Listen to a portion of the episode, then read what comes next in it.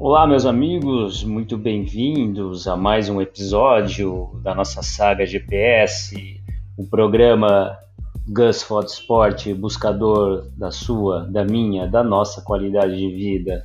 Eu sou Gustavo Pontin, nômade digital e fotógrafo profissional que atua nas áreas do turismo e do marketing. Nós vamos agora, nessa próxima hora, bater um papo muito bacana com uma personalidade sensacional, que é a Aninha Ilustradora, que vai falar para a gente dessa sua vocação que partiu da biologia e foi para a ilustração profissional. É isso aí, meus queridos. Fiquem antenados, o programa aqui não dá mole não, sem papas na língua. Vamos para mais um GPS.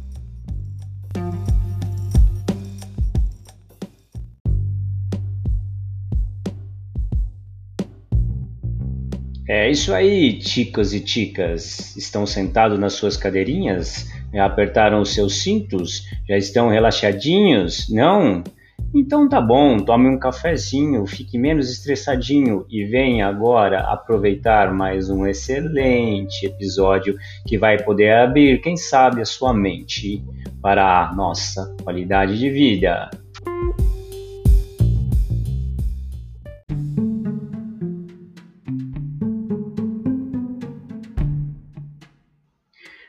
Pay attention.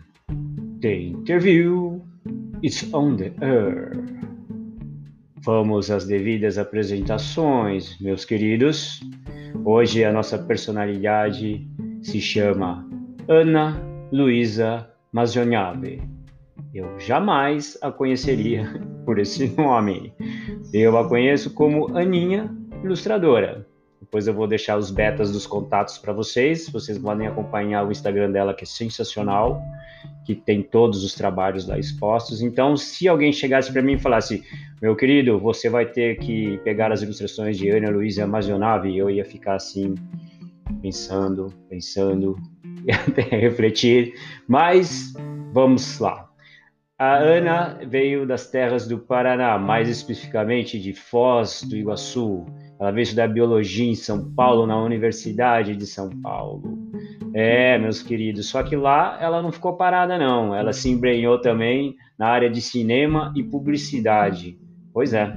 Aí criou gosto pela coisa e foi estudar ilustração. Foi estudar ilustração na EBAC, Escola Britânica de Artes Criativas. É, em São Paulo. Até perguntei para ela, oh, Escola Britânica de Artes Criativas? Ela falou, pois é, dentro de São Paulo, muito legal. Então, o que, que aconteceu? Ela conseguiu unir o útil ao agradável, porque após começar toda a sua especialização dentro da parte de biologia, e ela criou gosto pela ilustração, então ela começou a fazer ilustrações científicas. Né? Aí, a partir disso, começou a surgir diversos outros tipos de trabalho que tal, que ela vai poder falar para a gente hoje no decorrer dessa nossa sensacional entrevista, tá? Então, eu não quero ser spoiler, mas a Ana também tem a sua agência em São Paulo, a Tacom, que presta serviços geral, e ela vai contar um pouquinho de como é que foi essa sua guinada para a parte direta, para mexer mais com as artes, ok? Então, fiquem ligados que agora essa ilustradora, bióloga que tem como inspiração a natureza, vai contar um pouquinho para a gente sobre sua importante escolha da qualidade de vida. Microfones abertos.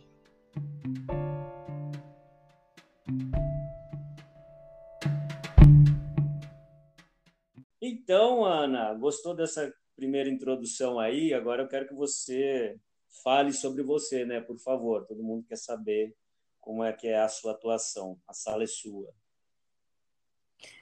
Oi, é, então, só uma coisa assim, a Tacom, que é a minha empresa, ela é um estudo criativo e a gente faz objetos lúdicos de decoração com tecido, boneca, espelho.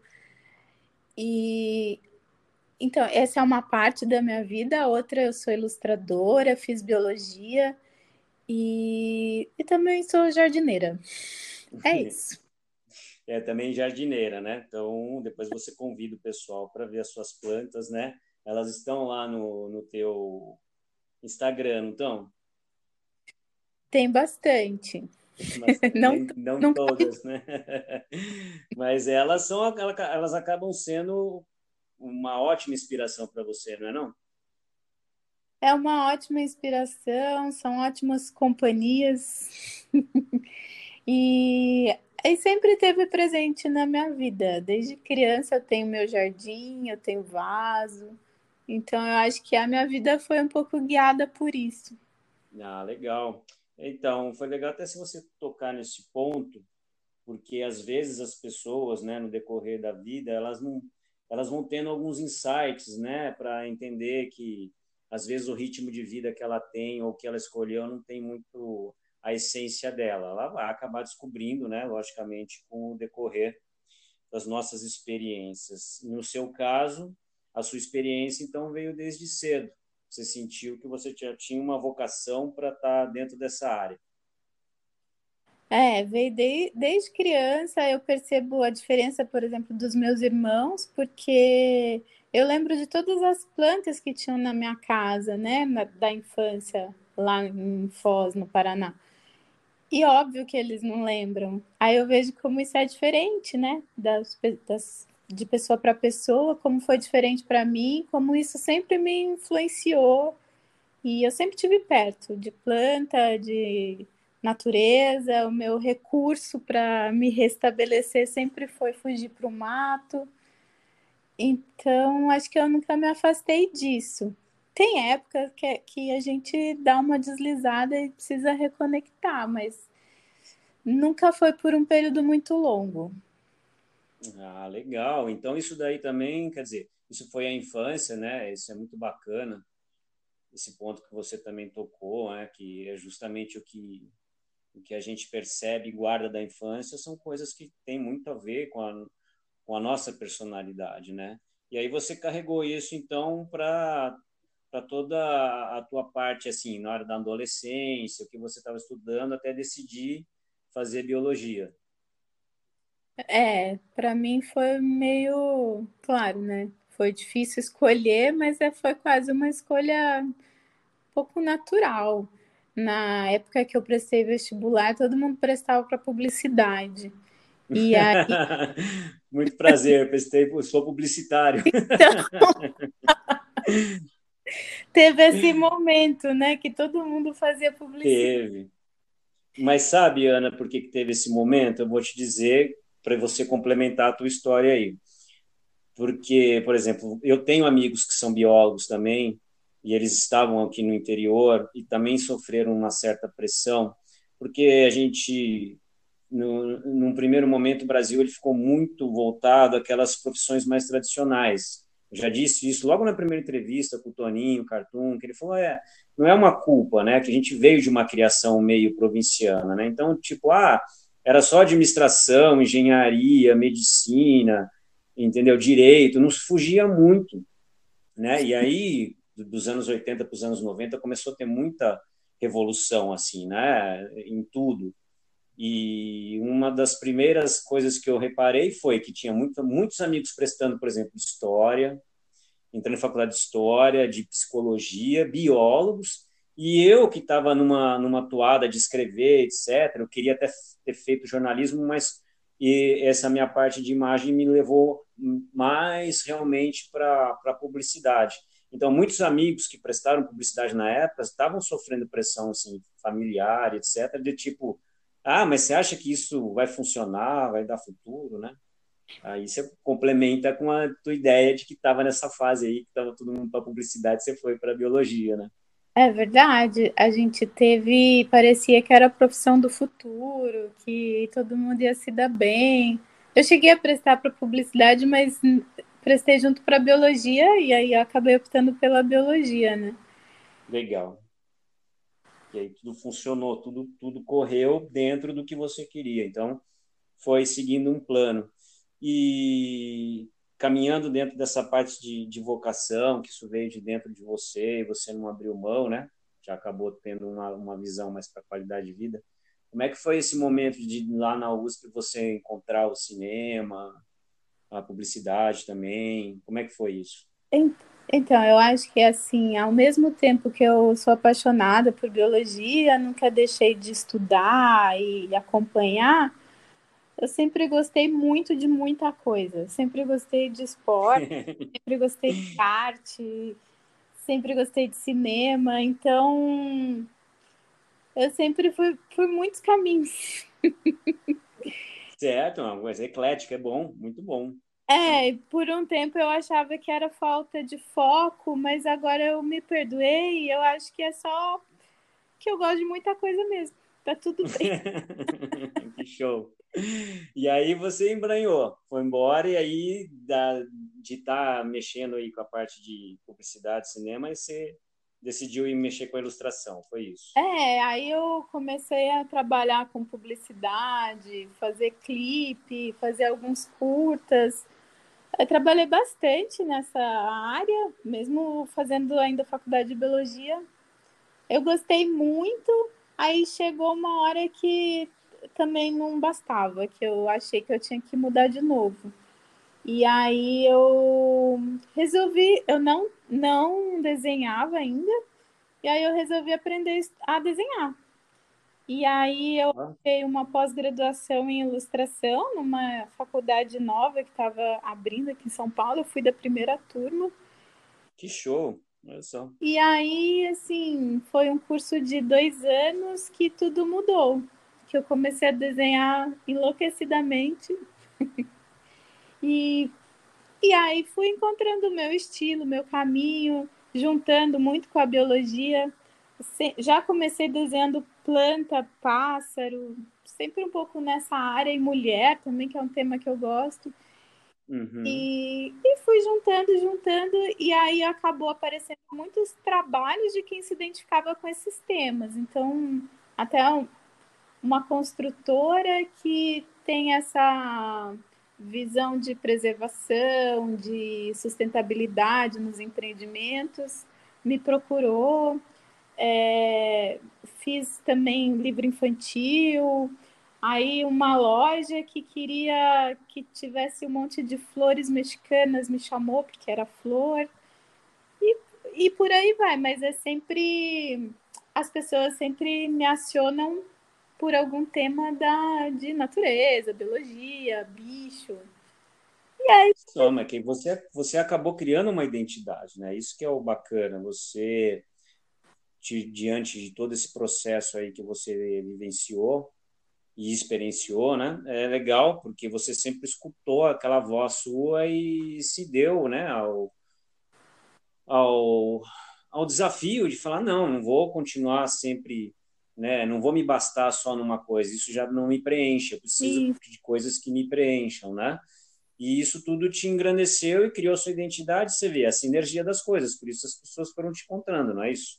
Isso, eu acho assim que, embora eu tenha mudado de área, a essência não mudou, né? O que eu sempre gostei, o que eu sempre procurei, continua por ali, tá, tá sempre me circulando. Então, assim, mudei completamente de área, mudei, mas, mas não tanto. Mas não tanto, é exatamente Uma coisa isso. Completou né? a outra, né? Exato. Talvez lá naquela outra área que seria se você ficasse só como uma especialista, uma doutora dentro da área de biologia, talvez aí eu te conhecesse, como se eu falei o seu nome completo, né? Eu falei, não, não saberia quem que era, né? Lógico que eu vou respeitar o trabalho, olha, a ilustradora, né?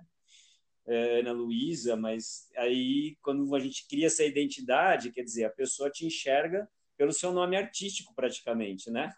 É, que acabou virando como todo mundo me procura. Aninha, que foi meu primeiro apelido na vida. Que também é interessante, porque também eu nunca deixei de ser, né? Quem eu sempre fui. Aí ficou.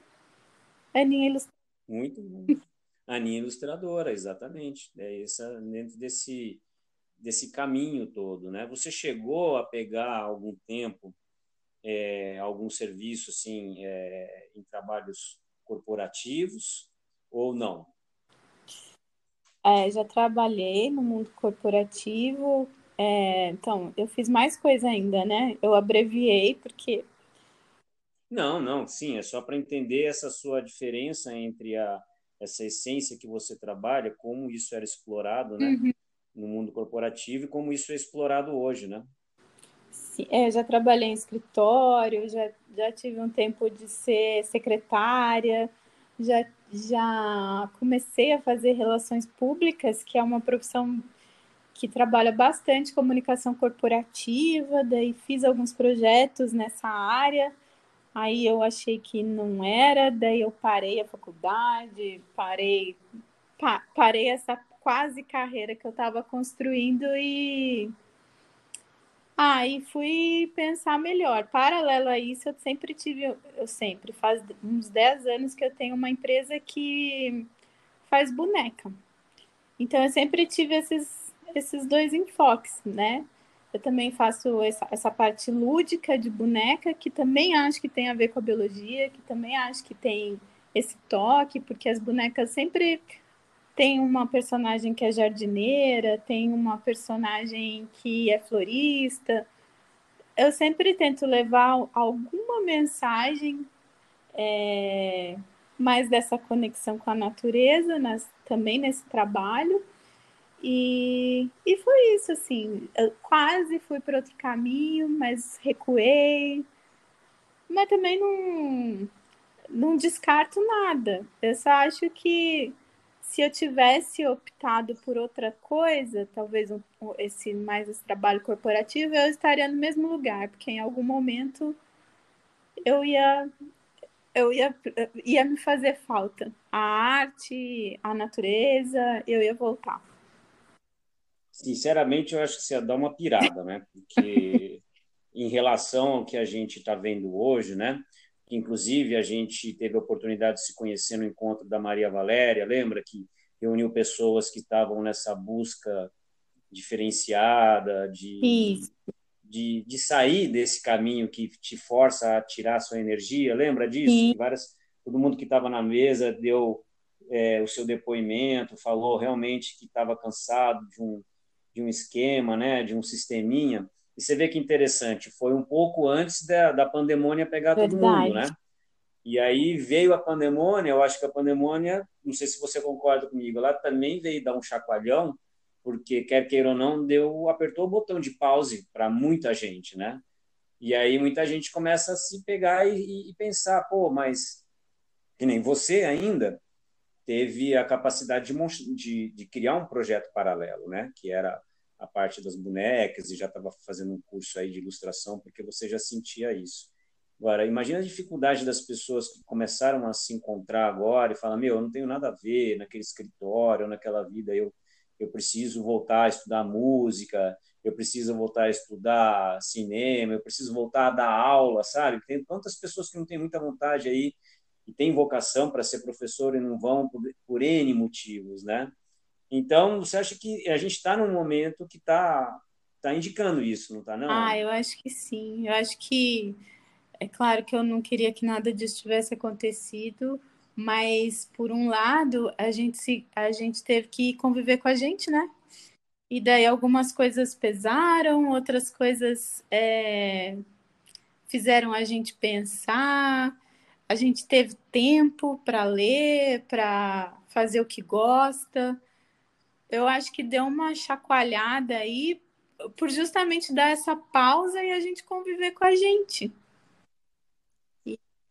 Pois é. Uhum. E tentar enxergar nessa verdade e, e jogar os, os, os, medos fora, né? os famosos demônios que a gente cria e aceitar e falar, meu, eu preciso, eu preciso dessa energia, né? Eu preciso criar alguma coisa que tenha a ver com, com a minha vida. É, eu, hoje eu conversei com uma amiga que fazia brinde corporativo e agora ela quer estudar e ser chefe de comida vegetariana. Então, eu acho que e isso aconteceu. O empurrão foi a pandemia, foi essa nossa convivência, né? Foi esse nosso a convivência forçada Ah, que eu acho que daí a gente também começa a ver o que, que é importante, o, o que, que te faz feliz, né? Porque foram tantas provações que a gente teve que achar um caminho, né? Então, com certeza. Eu acho que no momento que. Eu acho que eu também estava numa outra entrevista falando, a...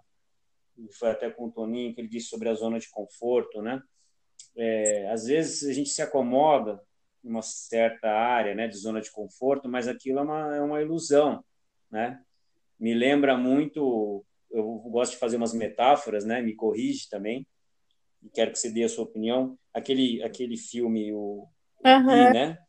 que o menino se perde, que lá praticamente aquela história inteira são metáforas né, dos animais, e tem um momento em que ele, que ele consegue escapar e entra numa ilha que ela é toda paradisíaca, toda toda calma, né, e tal, mas você sente que ele começa a ficar sufocado, ele e, e, e, o tigre e tudo mais lá, eles começam a se perder, como se aquilo fosse uma zona de conforto que não vai levar a nada, né? Seria um, um excesso do conforto que, meu, não está certo isso, entendeu? Não posso ficar aqui, eu preciso expandir, preciso caminhar. Você não concorda? É, esse filme é maravilhoso, né? Todos os bichos, na verdade, são os monstros da vida dele, né? Eu acho também que ele teve que ele teve que enfrentar o tigre, né? Ele teve que salvar o tigre. É muito muito elucidativo mesmo das nossas batalhas, né? Aí eu vejo as pessoas hoje vivendo na prática, justamente por causa dessa pandemia, essa situação é que porque tá tá dando uma neurose porque uns aceitam, né? E outros ficam no conflito e não adianta, né? Não, é, e não é um conflito que vamos dizer assim que seja para o mal, é um conflito que é para sua sua expansão, sua evolução, né? Ah, eu acho que sim. É, a gente está muito acostumado a, a planejar uma vida meio metódica, pré-estabelecida, pré-ditada para gente sobre e o auge o auge da vida seria ganhar muito dinheiro. E aí, será que é mesmo? Muito delicado, Eu lembro né? uma vez que eu fui numa reunião do colégio de muitos anos, sei lá, 20 anos depois que a gente terminou o colégio, e aí todo mundo contando o que fazia tal, e, e uma menina falou, nossa, mas eu achei, eu achava você tão inteligente. É sério que agora você tem uma empresa que faz boneca? Mas é engraçado, é engraçado, né, passar por essas situações, né? Eu falei... Mas é bom, né? Você fica olhando para a pessoa e a pessoa fica te olhando e você fala, poxa, mas né? Essa... Eu dei risada né? e só consegui falar, nossa, mas as bonecas são tão lindas. Não para não dar uma de besta, né? Que dá vontade, né? Nesse mundo da gente. Porque eu acho que se as pessoas são besta com a gente, cara, às vezes eu dou. Eu dou um troco, porque aqui o programa também é sem papas na língua. Se você quiser falar seus palavrão aí, você pode falar.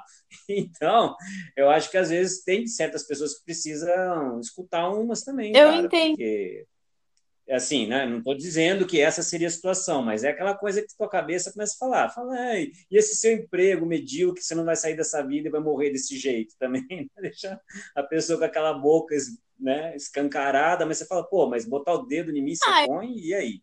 Olhou para o teu telhado que é de vidro? Eu entendi que a expectativa era dela. Não quero ser presidente do Brasil jamais.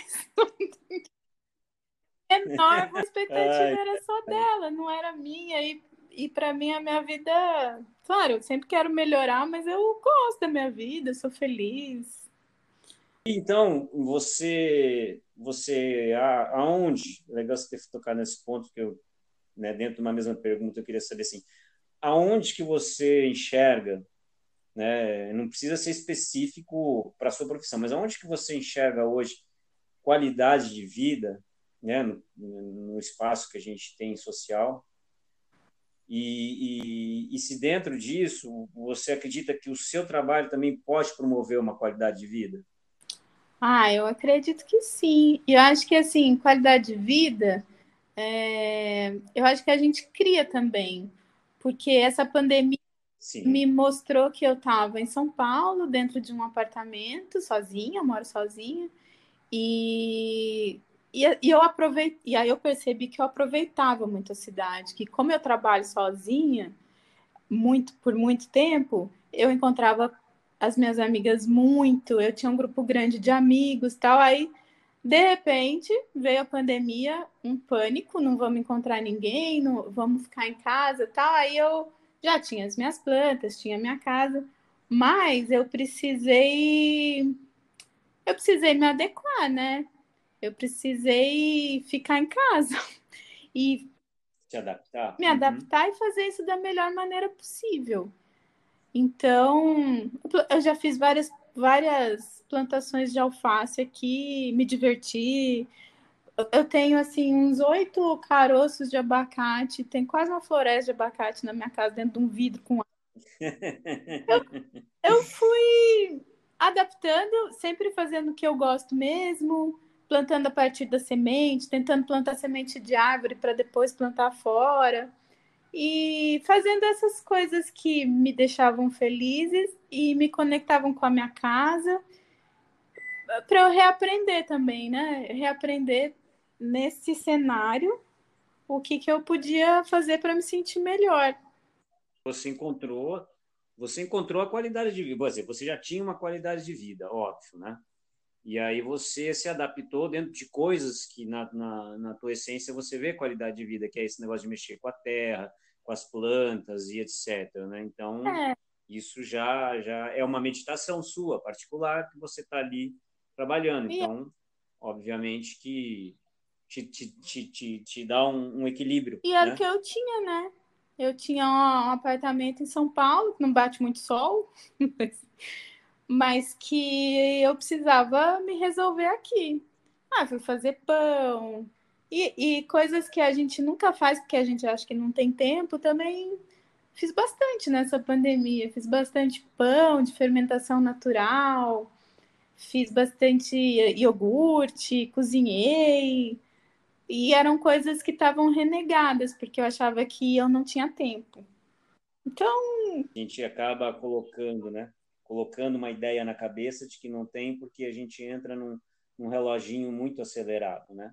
Esse reloginho que a cidade cobra a gente, e aí na hora que de repente sobra até um horáriozinho, parece que alguma coisa vem, né? O teu gêniozinho fala, não, não, não, mas não vai fazer isso, né? Vai lá stalkear o telefone, ou vai lá ligar para não sei quem, vai fazer não sei o quê, e você abre mão de ler um livro, de fazer um curso, né? Ou criar alguma coisa que você sabe que está ali disponível para você, né? E dá para você colocar dentro do seu tempo, né? Sim, e como a gente perdeu isso. Eu lia tanto, aí de repente não estava mais lendo. Aí durante a pandemia eu assinei um clube de livros, que é uma coisa sensacional, que ah, que legal aí, a dica Nossa, eu adorei. É, não sei se pode, pode falar, né? Mas é, e, e aí uhum é, cada mês é um livro indicado por alguém. O mês passado foi indicado pelo Mia Couto, por exemplo.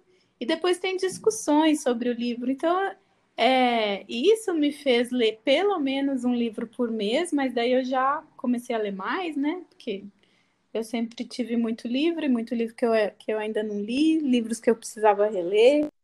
Isso é muito bom. Eu também peguei e, e recuei e comecei a ler sim. Comecei a dar uma, uma disciplininha daquelas antigas, sabe, de professora que puxa, dá o puxão de orelha, não, vai ter que ler, ler alguma coisinha agora, entendeu? Você vê. E da minha própria estante particular, cara, eu, vi, eu percebi que metade dela estava parada. Uma, uma, um pouco mais na metade eu já tinha lido, né, óbvio.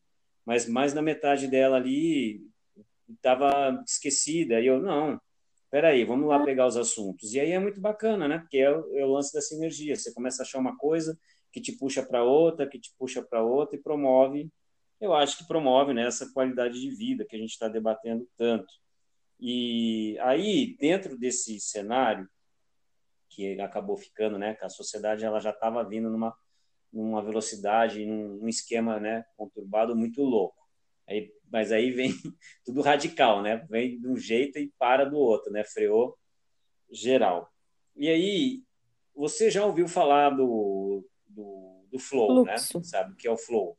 Né? Que, que ele tem vários estudos hoje, né? Feito por, não só por pessoas que trabalham com a área de terapia corporal, etc., mas por cientistas mesmo, né? Por, por é, fisiologistas, né? Que entendem que o, o, corpo humano num determinado momento, né, de uma atividade que deixa a pessoa bem, ela entra nesse estágio, né? Então, quer dizer, você conhece, né? E aonde que você, dentro das suas atividades, você encontra esse flow? Ai, eu acho que tanto na minha vida com as plantas, como trabalhando, quando eu pego um projeto para fazer, e ainda bem que eu tive vários na, na pandemia, que na verdade é uma desenhar é uma conexão mesmo com ah, com, a, com a gente, com o interior, né? Você a, a arte te revela muitas coisas, então eu acho que, que faz essa corrente caminhando. A, a arte te revela como você tá, como você está sentindo. Então, eu acho que desenhando é um jeito de, dessa conexão aparecer, correr, correr às 5 horas da manhã, Legal. que era quando uhum. durante a pandemia eu ia para não encontrar ninguém. Eu, aí depois eu calculei, falei, nossa, eu corri mais de mil quilômetros 5 horas da manhã. É, são, eu acho que são essa, é, esses momentos que eu tenho mais essa conexão. Legal, é o que te dá, assim, praticamente são coisas que você tem como um ofício e automaticamente também como válvula de escape, né? Então, é, é isso que te move, ou tem mais coisas que te movem, além desses projetos, além da corrida, onde você acha que se encaixa mais coisas que te movem? Ah, eu acho que é isso. Eu acho que é, é, é, essa mudança do mundo, da gente entender o mundo, que é um tema que eu estudo bastante sobre racismo, machismo, misoginia, o que, que a gente precisa deixar de conceito, o que a gente precisa sempre estudar para mudar. Eu também li vários livros sobre racismo estrutural, uhum. porque a gente precisa, precisa muito aprender sobre isso, é muito urgente. É, isso é um tema que me move, que me pega, machismo também, o feminismo. É, isso já faz algum tempo que eu estudo, e é um tema que eu gosto muito, que eu acho altamente necessário, que eu propago, que está no, no meu trabalho que está nas minhas relações. Eu acho que isso também é um tema bem relevante para mim, ainda mais que a gente está vivendo nesse momento político tão distópico. Né? Mundial, né? Não vou dizer só nós, não. Eu acho que a coisa pegou mundo afora e, e você me tocou numa, numa ferida forte, que eu também, com discussões com os amigos, eu sempre falo sobre a questão da da educação. A educação nada mais é, não é pensar a educação só no esquema da escola, que é a base, né? A base, você precisa de lá, né? Desde pequeno, isso é uma base. Mas a educação, como você também ser um, uma pessoa que se interessa, um autodidata, é isso que você está fazendo. Procurar, buscar conhecimento, procurar entender e, e, evitar essas discussões que tem por aí, porque é uma discussão sem pé em cabeça que vem de, diversos lados, né? Ainda mais desses políticos que a gente tem que não tem cabeça para nada e fica jogando essa poeirada, né? E a galera vai indo nisso e falta. Então, eu sei, eu já falei para os outros entrevistados também aqui, a sociedade não, não, anda te broxando, não? Olha, eu acho tá que me tá. broxando muito, viu? Tá muito, e eu acho assim, não sei como que a gente chegou num ponto que as pessoas acham que sabem mais que os médicos, que os cientistas, que todo mundo que estudou. E elas têm opinião sobre tudo Pode e elas crer. não ouvem ninguém. Eu não, eu não sei como a gente chegou nesse ponto, ou se essas pessoas, na verdade, são poucas e barulhentas. Mas isso é muito frustrante. Total, né? Total. São debates, debates rasos, né? São os famosos, é, aquelas pessoas que ficam procurando não. só chamada de matéria e não tem nada de essência. Fica brigando por coisas que não, não dá. Aí você começa a bater um assunto com a pessoa um pouco mais séria, a pessoa já divaga, não conversa mais nada e você é vê, geral, cara, é, e, é virou é geral, né? uma né? guerra de quem grita mais. É, para quem estuda, sei lá, eu converso com o meu grupo de biologia e a gente fala sobre isso, como isso está. Ah, como é difícil para a gente ver tudo isso. Gente que não acredita que o vírus existe, gente que não acredita que o vírus mata. Gente... Que o homem pisou na lua. o homem não, uma máquina pisou lá, né? Mas o homem né, pisou agora em Marte. Não, é legal, é legal entender essa tecnologia. Né? Isso eu entendo. É, é muito bom saber que existe essa capacidade do ser humano hoje conseguir construir uma máquina que atravessa trilhões de quilômetros e chega num, num outro astro, num outro planeta, como também explora profundezas aqui. Você vê um mundo tão complexo, com tanta coisa legal, e ao mesmo tempo uma sociedade totalmente ah, descabeçada e pela própria cabeça dos caras que criam ferramentas e, e, é. E, ajudam prêmios Nobel aí a construir coisas, sabe? É uma dicotomia, cara, né? Eu falo, pô, se nós mandamos, acabamos de mandar um robô lá para Marte, por que, que a gente não resolve essa porcaria dessa questão da é doença aqui? É cara? complicado. Mas tudo bem, era, era, é, isso é legal e, e, eu acho que certos temas, que nem eu gosto da metáfora dos filmes porque eles chamam muito a atenção de uma forma que é pela, pelo entretenimento, né? Então você não precisa ir para uma faculdade, para uma sala de discussão científica, nada disso. E há uns anos atrás, um filme que ganhou o Oscar, muitas mensagens subliminares, não, não que é aquele A Forma da Água. Você chegou a ver? Então, assiste esse filme, A Forma da Água. Não vou ser spoiler para a galera também, mas ele conta a história que se passa, acho que nos anos, se não me engano, nos anos 50 ou 60, de uma moça que ela é muda e ela é, ela é servente num laboratório científico. E a forma da água, né, que é um, é um que é, é um, um, ser que eles encontram, né? Aí tem toda uma história por detrás que fala sobre a sociedade, sobre essa relação, sobre o preconceito, sobre o machismo, sobre um monte de coisa, entendeu? Por isso que ele ganhou o Oscar, né? É, e, e merecido. Então, eu acho que, assim, quando a gente pega uma certa é, mensagem como essa, é para é para você olhar para você uhum. mesmo e falar, cara, quem eu sou dentro dessa história, né? Eu acho que eu estou fazendo exatamente o que aquele cara está fazendo. Eu acho que eu fui preconceituoso como aquele outro. Eu acho que eu maltratei como aquela outra, entendeu? São coisas que sutilmente te. te... Sim, vou assistir tem, hoje. Tem que te tocar, né? é legal. É muito bom. Ele é uma ficção científica, mas que ele tem todo um uma mensagem subliminar, assim, principalmente para a sociedade americana, por causa do preconceito ah. que eles têm lá. E eu acho que você vai gostar. Você vai gostar da, da temática, né? Mas voltando aqui para a nossa enquete, né? É, vou te fazer uma pergunta antes de você fazer o seu jabá. Né? A gente já falou que realmente a sociedade está brochando por N motivos aí, né? Principalmente por, por essa falta de, de educação, né? Por essa falta de, de informação. Então, se você, por exemplo, tivesse a chance de encontrar é, é, eu não vou nem dizer um ser, né? Vamos ser, ser sinceros assim, né? Ah, a Madre Teresa de Calcutá, ela tá lá, né? Porque é uma pessoa santa e para ela a gente não pode mentir, né? então, o que que você acha que você conseguiria olhar nos olhinhos dela e pedir assim para você e para o mundo?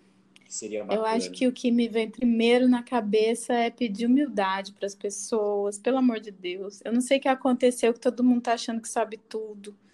A gente precisa, a gente está precisando de humildade para enxergar o, o outro, para para ver que está errado, para parar com essa violência gratuita. Eu acho que se eu pudesse pedir alguma coisa seria isso. É, tá faltando, né? A humildade das pessoas. Uhum. Certo. E aí, na questão social, seria esse. Na questão pessoal, você se encontra num equilíbrio, você está tranquila com a sua com a sua forma de então, estar vivendo, eu acho que é, durante essa pandemia eu pensei muito sobre isso, né? Eu acho que eu eu tô eu sou eu sou uma pessoa que eu me eu me acho feliz eu gosto da minha vida gosto do, do, meu espaço do que eu construí de quem eu sou de como eu me transformei na pessoa que eu sou hoje. Eu gosto gosto de tudo isso que eu acho que foi uma conquista. Por outro lado a gente precisa equilibrar tudo isso com o que está acontecendo lá fora não deixar de se importar e se e achar tudo o, o que é absurdo, mas ter esse equilíbrio de também cuidar da gente, o que a gente pode fazer pelo mundo e pela gente. É sempre um equilíbrio, porque nessa pandemia é, existe uma culpa pairando no ar, né? Tudo que você faz exige uma.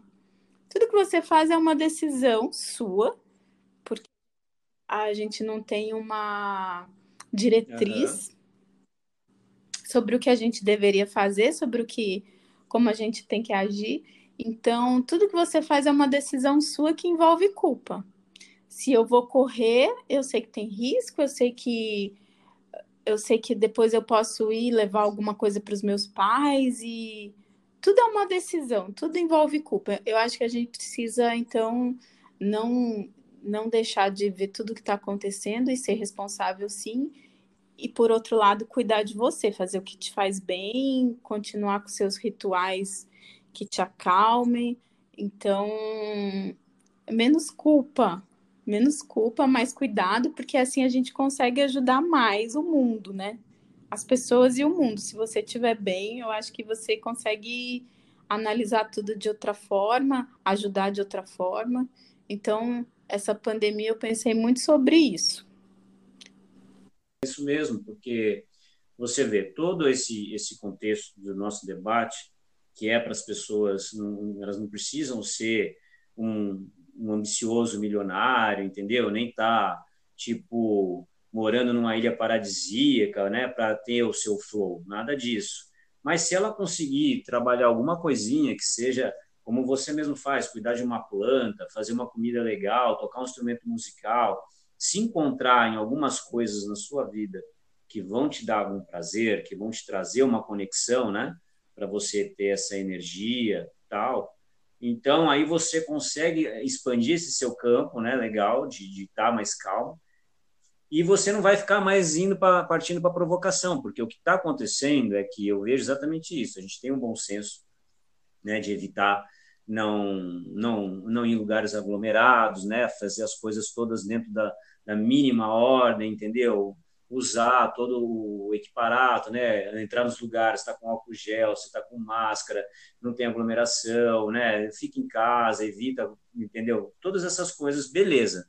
Você faz isso. Só que você chega nos lugares, você vê que as pessoas estão com o nervo à flor da pele, porque elas têm outros problemas que elas não têm qualidade de vida, e por não ter qualidade de vida, principalmente pela falta de educação e falta de orientação do governo, a coisa começa a se debater entre a gente. Então você vai lá na esquina, tem um cara brigando com o outro, você vai sair da garagem, o cara briga porque está passando na calçada, o outro está lá. Hoje mesmo eu fui dar um rolê de bike, eu tive que prestar atenção em milhões de coisas, isso eu já fazia por ter morado 20 anos em São Paulo, né? Eu sei muito bem como que o é. brasileiro não respeita nenhuma regra, nem nenhuma lei, né?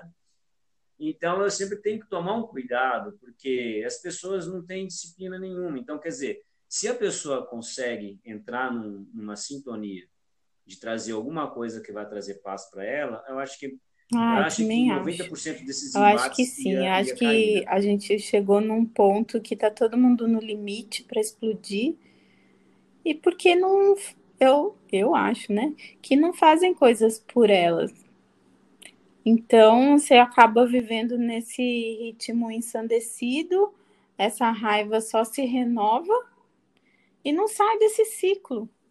Então, se você para para pensar, faz. Ah, hoje eu já corri, eu não vou brigar. Interrompe esse ciclo.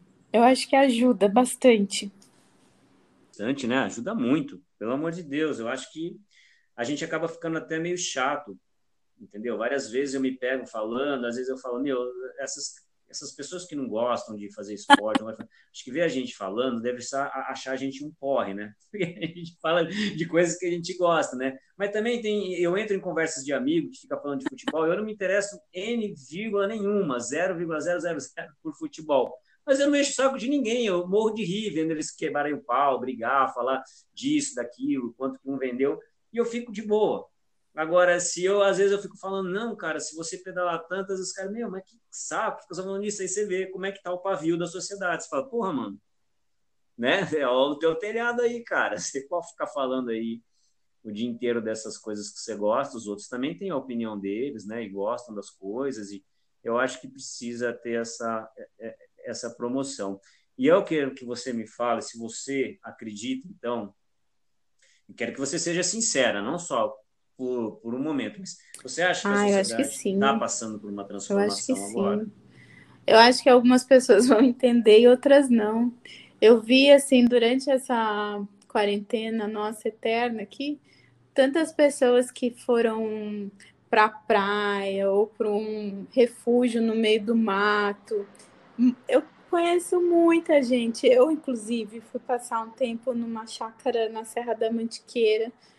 Amigos saírem de São Paulo, procurarem outro lugar, entenderem que não precisa, talvez, morar aqui, que quem tem filho pequeno pode trabalhar por, por pela internet em outro lugar, e aí para criança é mais importante morar numa cidade pequena, perto de uma cachoeira, do que morar aqui. Eu, eu, tô, eu tenho visto, claro, estou falando da minha bolha, né? Mas tenho visto esse movimento. Léo, que foi o último entrevistado, ele falou disso, porque o Léo morou um tempo em São Paulo comigo, quando ele fez especialização na USP, e ele morou também em Belo Horizonte, ele morou em dois grandes centros, mas ele decidiu pegar a esposa dele, porque ele tem dois filhinhos pequenos, e morar em Diamantina e ser professor lá em Diamantina, porque ele pensa muito mais nessa questão sobre exatamente isso, a qualidade de vida, o tempo que você tem para sua vida, né? Então ele falou, pô, se eu promovo tanto o esporte, a saúde, o lazer para as pessoas, né? Por que, que eu vou ficar num lugar onde eu não tenho tempo para ficar com a minha esposa, com meu filho, com a minha vida? Toda hora eu tenho que olhar é. para o relógio, eu vou chegar numa aula, vou chegar nervoso, entendeu?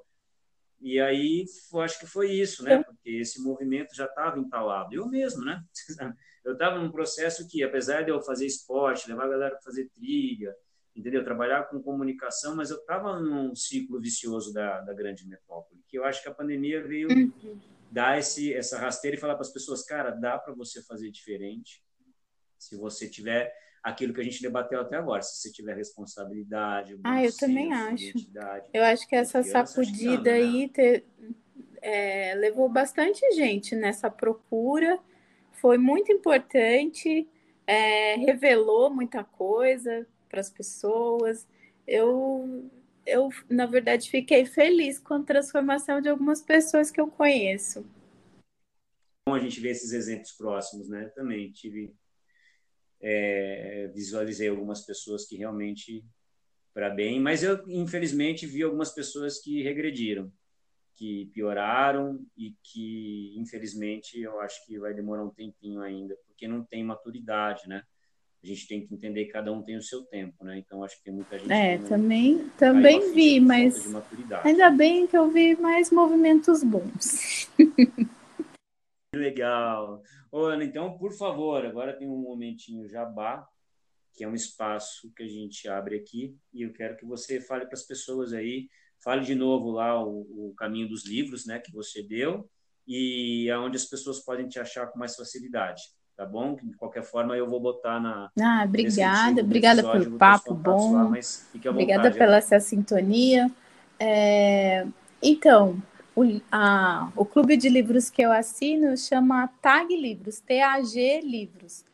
Aí tem vários planos, eu assino um que chama Curadoria, que cada mês uma personalidade indica um livro. Eu é, e tem outro que eu não assino, que chama Inéditos, que são livros inéditos no Brasil, mas que são best-seller em outros países. Os dois são super interessantes, eu super indico. O meu trabalho eu posto bastante no Instagram, que é e o meu Instagram da de ilustração é aninha.ilustra e das bonecas é tacom underline estúdio criativo. E muito obrigada. Imagina, eu que agradeço e é, como esse distanciamento todo pegou a gente, né? Lembra, eu acabei fazendo minhas tatuagens por aqui mesmo, porque eu ia desenhar minhas escamas com você que tem todo esse seu traço aí bem feito, né? É. Mas não deu, né? Infelizmente eu tive que recorrer à válvula de escape mais próxima, mas deu tudo certo, graças a Deus, não vai faltar uma oportunidade para a gente poder se ver aí nessa Babilônia de uma forma calma, né? E tomar um café numa livraria que se ela existia ainda e tivesse tempo, né? Eu acho que é só a gente ter um pouquinho de paciência para as coisas de uma certa forma. Elas vão voltar, mas vão voltar, eu, eu acho, eu que, acho que vai ser um, melhor. Uma acha, nova não? configuração, a gente vai aprendendo, e mas vai dar certo. Como ter pessoas positivas assim como você perto. É isso aí, galera. Ó, se ligaram na sintonia, né? Se vocês estiverem estressados aí, mais de um bate-papo com a Aninha, que ela vai falar das plantas lá, vocês vão ficar calminhos, ficar batendo batendo papo sobre política e futebol. É, aí, vão... a gente também vou acabar fala, jogando aos vasos da janela. tá ótimo. Ana, muitíssimo obrigado pelo seu tempo, por toda essa história assim bonita que você tem, poder compartilhar com as pessoas. Eu espero que as pessoas também possam aí. Obrigada, eu te agradeço, obrigada pela parceria. Tá bom? Bem- Imagina, estamos sempre juntos.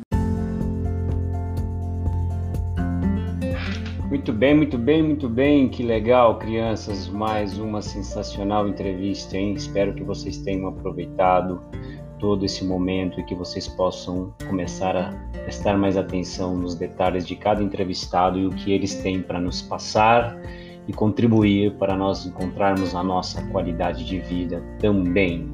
Como vocês podem ver, devido não só à pandemia, mas também às localidades, as entrevistas que a gente executa não conseguem ser ao vivo, com raras exceções. Então, às vezes, pode haver algum delay na comunicação e alguns dos nossos áudios podem estar com um pouquinho de atraso nas respostas, mas o mais importante de tudo é sempre você agregar o conteúdo total dessa nossa louca e nova experiência da comunicação digital que, graças a toda a boa energia do universo, pelo menos nós temos esse momento para poder desfrutar, nos comunicar, nos vermos dentro de tudo isso que está acontecendo. É por isso que o GPS está aqui para poder orientar você na busca de um equilíbrio melhor, mais saudável e você poder encontrar dentro dessa louca furacão que está sendo a nossa nesse momento social um pouco mais de equilíbrio, paz de espírito, flow